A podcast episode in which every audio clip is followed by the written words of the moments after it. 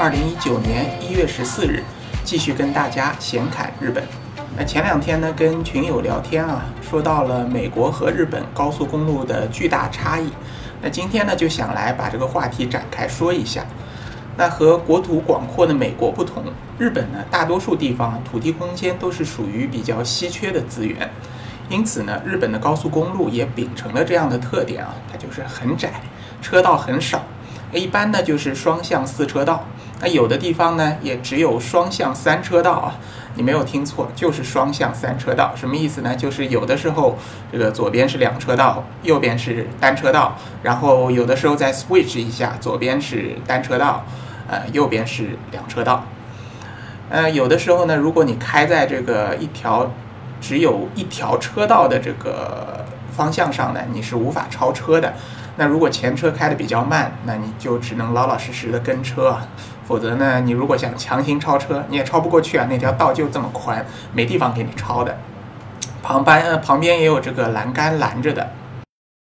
呃，还有呢，就是日本的高速公路啊，还有一个巨大的问题，就是罗宾觉得是一个巨大的问题，就是他们的高速公路的限速啊，实在是太低了。那说到这里，首先先要明确一下概念啊。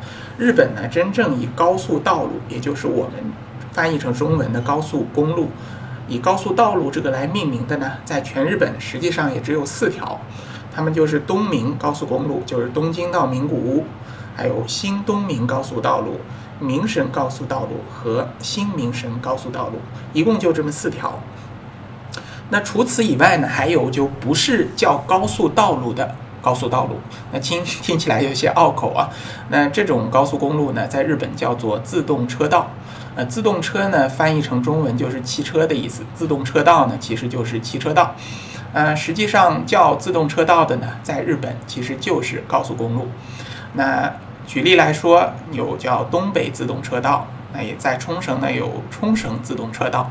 呃，再看我们再看一下日本的道路交通法当中对于限速的规定啊。它是这么规定的：一般的国道呢，最高限速是六十公里；那高速公路的最高限速呢是一百公里。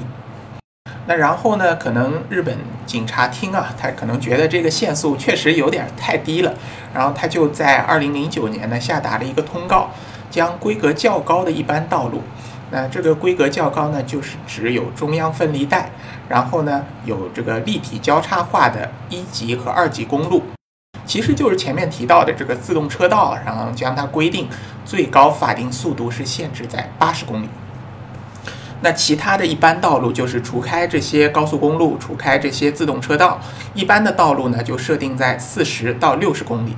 那如果开进这个城区或者开进这个呃路比较窄的这种生活区域呢，限速是三十公里。所以说到这里，你可能要大吃一惊了。就日本最高级的高速公路，限速也只有一百公里；那稍微低等级一点的高速公路呢，限速只有八十公里。那可能觉得是不是你在逗我玩啊？不过呢，事实就是这样啊。如果有不信邪的小伙伴，可以去日本的时候呢，注意一下。不管你是自驾还是包车，还是坐那个旅游大巴上高速的时候呢，你可以注意一下路边的这个限速牌，看看罗宾大叔到底有没有逗你啊。那可能呃，小伙伴又会有另外一个问题呢。那既然日本的这个高速公路限速啊，它这么低，那是不是人人都很守规矩呢？因为日本呢，我们都听说过，日本这个民族是一个很守规矩的民族，规则意识非常深入人心。那按照这样的既有印象来看呢，他们在高速公路上或者在其他的这个马路上开车肯定是不会超速的，大家都规规矩矩的开。但在这一点上呢，其实还真的不是啊。根据罗宾大叔的观察来看呢，在日本的高速公路上或者在日本的这个普通的道路上啊，日本人普遍是超速的。那罗宾大叔在日本也自驾过很多次，很多地方也都自驾过，包括像在冲绳啊、北海道啊，呃，在东京名古屋这样这些地方都开过车，呃，不包呃不光是包括这个普通道路，还包括高速公路。那根据我的观察呢，大多数日本人开车，尤其是在高速公路上，大多数都是超速的。那少部分的，比如说像拉货的货车，或者说像明显像是那种家庭妇女开的那种。买菜车、生活车，它是比较守规矩的，一般是在道路的最左侧，呃，压着限速开。大家知道，因为这个日本的这个开车的方向和国内是相反的，它是靠左行驶，然后驾驶驾驶员呢是坐在车辆的右面，就方向盘是在车的右侧，就是所谓的左行右舵。所以说呢，它的这个行车道呢是在路路的最左侧，超车道呢是在路的最右侧，是这样的。就给大家介绍一下，可能防止有的小伙伴搞混了。那比较守规矩的那些车呢，就是在路的最左侧压着限速开。那照理说，既然是压着限速嘛，那肯定其他的车不能超他们嘛，因为一旦超，那肯定就是超速了。但实际上呢，根据我的观察，很多车都会在超车道上嗖嗖的往前开，至少要比那些在行车道上压着限速开的车辆至少要快个二三十公里，那是铁定的。那碰到有的开得更快的一些呢，可能快个四五十公里也是有的。那根据我的观察呢，在超车道上行驶的车辆至少会开到一百到一百二十以上，甚至有的开到一百三、一百四也不鲜见啊。那罗宾大叔在上面开嗨了，有时候也会稍稍的把这个速度提上去一点。当然，作为外国人开车嘛，还是比较谨慎一点的。我一般会开到一百公里，或者开到一百一、一百二，那最多了，不可能再往上开了。但是根据我的观察呢，这个高速公路上大多数的车都是超速的。那既然这样，那会不会吃很多罚单呢？嗯，实际上根据我的观察还真没有啊。日本这个超速的镜头、超速的这些呃这个这个镜头都非常的少，至少根据我的观察，在这些高速公路上基本上是没有的。那罗宾大叔也普遍的跟着这帮日本人超速了一把，实际上回到中国也很少。哎，不是很少，就是从来没有收到过来自租租车公司的这个罚单的通知，那就说明我没有被拍照嘛，没有被吃罚单。而且呢，在高速公路上也极少极少有这个警车巡逻查超速的这么一种情况啊，至少我是很少很少看到的，好像也就看到过一次吧，有警车在路上巡逻，就是这个高速公路上巡逻，但也只是这个开过而已，他好像并没有查周边的这个超速。所以说呢，这个在高速上，你只要保持安全驾驶，你即使超速那么一点，或者超稍稍的多超一点，其实也是没有关系的。大家都超嘛，法不责众。日本人可能也有这样的心理啊。那万一万一，如果你在高速公路上被警察拦截下来了，然后说你超速了，那你怎么说呢？其实也一样，跟在美国一样的，我只是跟着前车而已。I'm just following the traffic。那这样的情况下呢，一不管是美国警察还是日本警察，一般都是不会给你开个罚单，顶多就看你两眼，觉得这个外国人怎么跟我们日本人差不多呢？怎么在高路高速上你也超速呢？你就不能守下规矩嘛？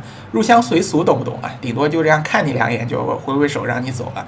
当然，罗宾大叔没有在日本的高速上被截停过，在美国只有一次吧，但是不是在高速上，是在这个普通的道路上。呃，因为蛇行啊，就是说频繁的变换车道被 pull over 过一次。那在日本的高速上，虽然超速啊，但是这个这个驾乘人、驾车人基本都是非常非常守规矩的，就包括打转转向啊，不是转向就是变道，必然他会打灯。然后如果就是猛踩刹车，就是前面的车辆，比如说突然减速了，后车猛踩刹车的情况，它必然会打开这个双闪灯。提醒后车呢，我在大幅度的减速，然后呢，如果他是发现要变道的时候，比如说这个右前方或者左前方，他在变道的时候发现有车辆，他是绝对绝对不会贸然的变道过来的，他一定会让这辆后车先开过去，他甚至会先放慢一点速度，让这个想超车道的这个后车先开过去，然后再变过来。他的这个秉承的原则就是什么呢？就是绝对不会让。这个后车踩刹车，就是说我变过来不会让你踩刹车，就是说我如果变道了，也是在你前方很远的地方变道，你无需踩刹车，你就照着你原来的速度开都可以，这么一个原则。那说到这个，说到底呢，其实就像大家了解到的一样，就是不给别人添麻烦这个一一个原则。如果你变道了，让其他的车辆踩了刹车，那你显然就是给呃其他的这个驾驶员添了麻烦吧。那所以说呢，要秉承这样的观念，变道它必然会打灯，变道它不会影响其他车辆的正常行驶。大幅的这个刹车或者减速，它必然会打开双闪灯，这是非常非常这个严格在遵守的。至少罗宾大叔在日本开车时间也比较长啊，呃，这个路线也比较多变，然后这个里程也比较长。至少我看到，至少百分之九十九的驾驶员都是秉承这样的原则的。所以说，在日本开车，虽然大家都超速，但是呢。你开车还是很轻松的，就至少我觉得比在国内开轻松的多。只要你这个符合就是交通规则，只要你遵守交通规则，你开的再快也没关系，绝对是安全的一个驾驶状态。OK，那既然说到这里，再说一下日本的这个交通规则吧，简单的说一下。日本呢，就是前面说过，它是靠左行驶，那所以对他来说呢，左左转弯，左转弯是小转，右转弯是大转。但是呢，你不要以为小转的时候你就不需要管这个红绿灯了。日本的这个交通法规它规定的，不管你是左转还是右转，只要你的前方是红灯的，你就必须停下来。这个是和国内不一样的。国内你如果是小转，也就是国内的右转的话。如果是这个没有行人，或者说在主干道上是没有车辆的话，你可以无视对向的这个红灯，直接就可以转弯转过去。但在日本是不可以的，你一定要等红灯变成绿灯才能够左转或者右转。而且还有一条规定啊，就是如果在这个路上有行人，那不管是绿灯还是红灯，你都必须把这个刹车踩死，停止下来，完全停止，等行人走过去。你才能够继续发动，继续往前开。这一点和这个美国是一样的，就是行人是有最高的路权的。那再补充一点，那在你在小转的时候，也就是你在左转的时候，呃，即使对向是红灯，但是呢，如果你这条左转的车道是一条专用车道，那你就可以直接转过去，呃，无需这个停在那边啊。那罗宾大叔也在日本也被这样教训过，因为我看了这个日本的交通规则，所以知道在左转的时候看到红灯要停。的，但是呢，因为我前方呢是一条专用的左转车道，所以说可以无视红灯，可以直接左转。啊，罗宾大叔不知道嘛，就停在那边。因为我是头车嘛，我不动，后面的车是动动不了的。那后车就非常无奈的按了一下喇叭。那我一看，OK，明白了，那马上就左转转过去了。那在日本呢，这个按喇叭其实也是非常罕见的，除非你真的是把这个其他车辆给惹毛了。就在美国就叫 pissed off 啊，你把它惹毛了，它才会按一下车喇叭。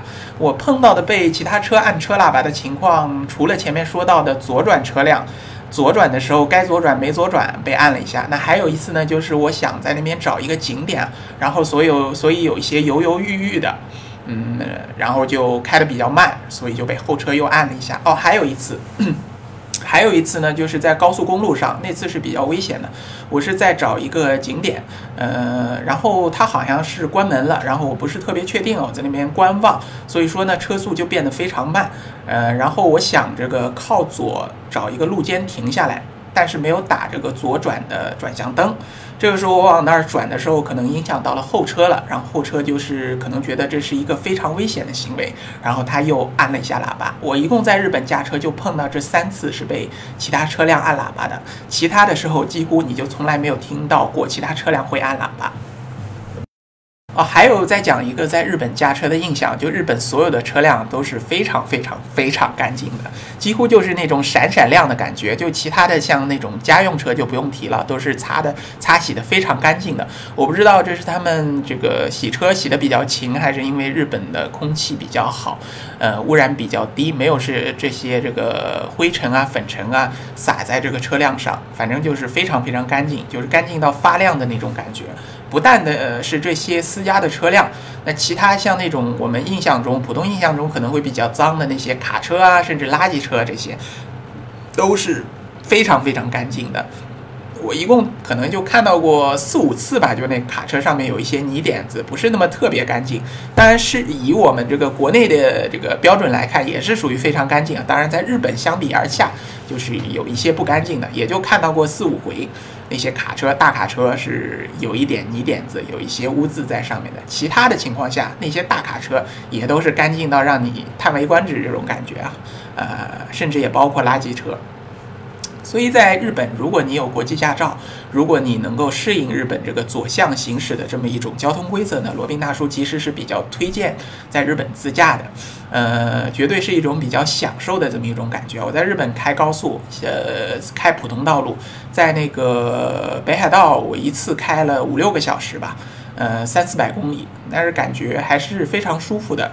不光是开车不累，而且呢，这个旁边的风景看起来也非常的心旷神怡啊。所以，近似可以认为是一种享受啊。那再说一下这个日本高速公路的收费啊，这个收费就是罗宾大叔想要狠狠吐槽一下的，它是收费非常高。呃，这个比国内要高得多，可能根据我的测算，大概是国内高速公路的大概三倍左右啊，三倍左右。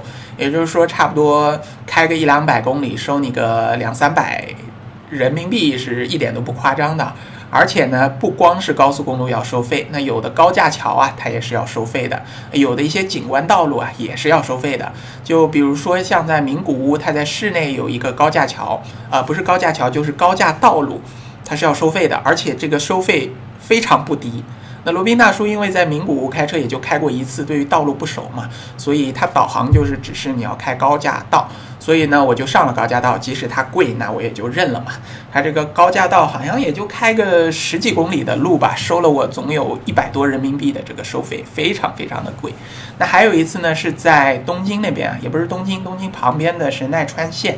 呃，从这个伊豆半岛，然后到那边的玉电厂奥特莱斯，走的是一条叫这个 Skyline，中文应该是叫天空线吧，就是叫，让我想一想，叫伊豆天空线，呃，Is Skyline。呃，这是这是不是高速动呃高速道路啊？是一条这个景观道路，它是从这个山上盘山的开过去，然后在道路的两边呢栽满了这个樱花树。那如果是在樱花季，你从这个道路上走过去啊，那真的是这个景色可以说是无敌了。那如果你开车或者说你包车的话，罗宾大叔非常非常非常很多个非常推荐你一定要去尝试一下这个伊豆天空线。然后你在这个山的顶端，或者说这在半山腰的地方，都有一些观景平台，你可以停下车，然后欣赏一下这边的呃风景啊，这个天空道的风景以及两边樱花的风景，绝对是让你呃耳目一新，让你这个非常印象深刻。那再说回来，那个伊豆天空线，它这个也是收费的，好像也是收了个它差不多一百人民币吧，一百人民币多还是不到一百人民币，反正就差不多这个金额。然后开了大概二三十公里。那这里还想吐槽一下，这个伊豆天空线真是绕道让人脑子发昏啊，九曲十八弯，呃，这个一个盘山道连着一个盘山道，而且呢，它那边的限速也比较低。呃，一般碰到比较绕的地方，限速是三十公里。那普通的道呢，也只给你四十公里的限速，所以说你要开过去，恐怕要开一个多小时才能开完。不过还是值回票价的。OK，那说完了这个收费，在日本这个开车的成本还是相对比较高的，它的这个高速公路收费很高，而且呢，它的呃汽油费也不低。汽油费的话，如果我记得没错，应该也是七块到八块人民币一升吧，这样子。然后它的停车费也挺贵的，在室内你想要找一个免费的停车位比较难，一般是去找那些付费的停车位。呃，有的是那种自动的，它会自动的把这个停车的那个 bar，我不知道怎么说，把它升起来，然后你交了费，这个 bar 就不会降下去，然后就可以把这个车停进去了。那有的呢，就是一个这个这个自动的一个立体停车场，你把车往这个车架里面一停，然后它自动就把它车升上去或者降下去。反正不管怎么样，在日本室内停车都是挺贵的。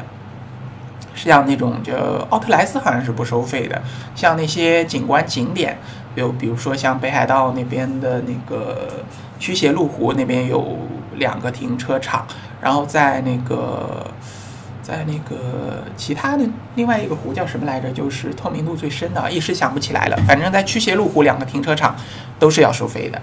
呃，在那个另外一个地方叫硫磺山吧，这个硫磺山不是那个。硫磺岛上的那个硫磺山啊，是在，呃，是在那个，呃，北海道那边那个有个地方叫硫磺山，那边也是要收费的。反正日本停车、这个开车，还有那个加油都是挺贵的，不比国内便宜。